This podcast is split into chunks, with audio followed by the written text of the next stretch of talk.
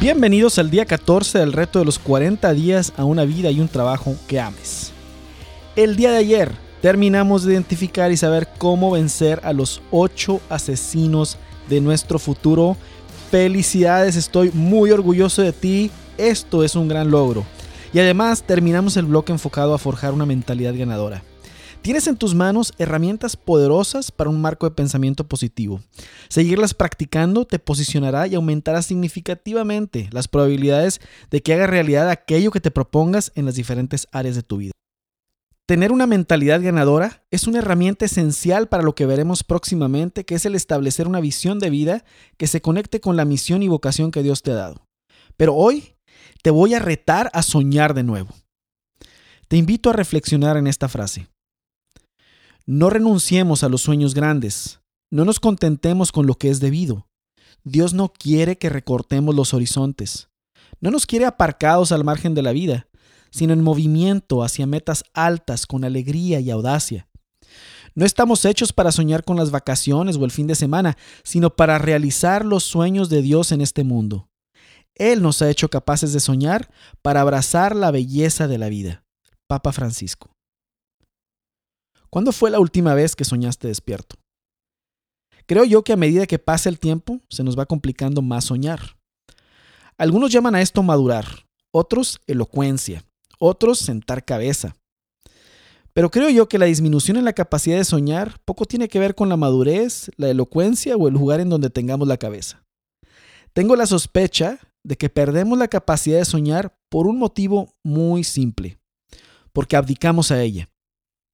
La razón por la que abdicamos a ella es muy sencilla, porque no le ponemos empeño, profesionalismo y disciplina a nuestros sueños y proyectos de vida. Vemos que pasa el tiempo y nuestros sueños, metas y proyectos simplemente no se dan, pensando que así es como funciona la vida, que las cosas simplemente se nos dan o no se nos dan. No creo que sea así. Las cosas no se dan por sí mismas. El estado natural de la vida no es el lograr cosas ni alcanzar metas. El estado natural es que las cosas no se den y que haya mucha resistencia. Y para cambiar eso hay que soñar, planear y ejecutar. Este es el trío, la fórmula, por decirlo de alguna manera, de hacer sueños realidad. Decía San Juan Bosco, no se espere la ayuda de la divina providencia estando nosotros sin hacer nada. Ella se moverá cuando haya visto nuestros esfuerzos generosos por su amor. Alguien tal vez me diga, bueno, pues sea lo que sea, Enrique, ya es demasiado tarde para mí para eso de hacer realidad sueños.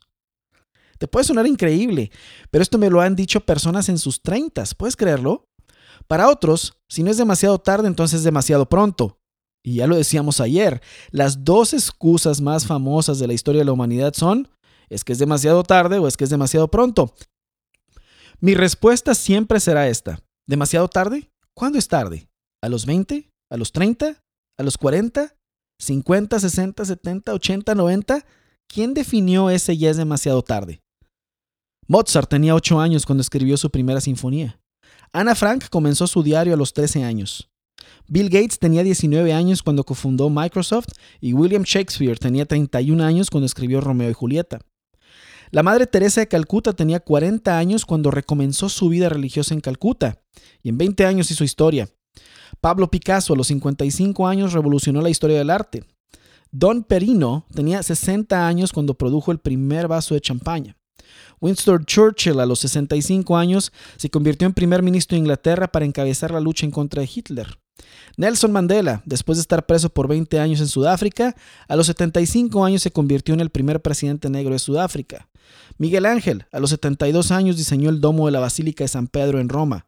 Benjamin Franklin inventó los lentes bifocales a los 79 años de edad y Fauja Singh a la edad de 100 años se convirtió en el 2011 en el hombre de mayor edad en correr un maratón. ¿De dónde nos viene la capacidad de soñar?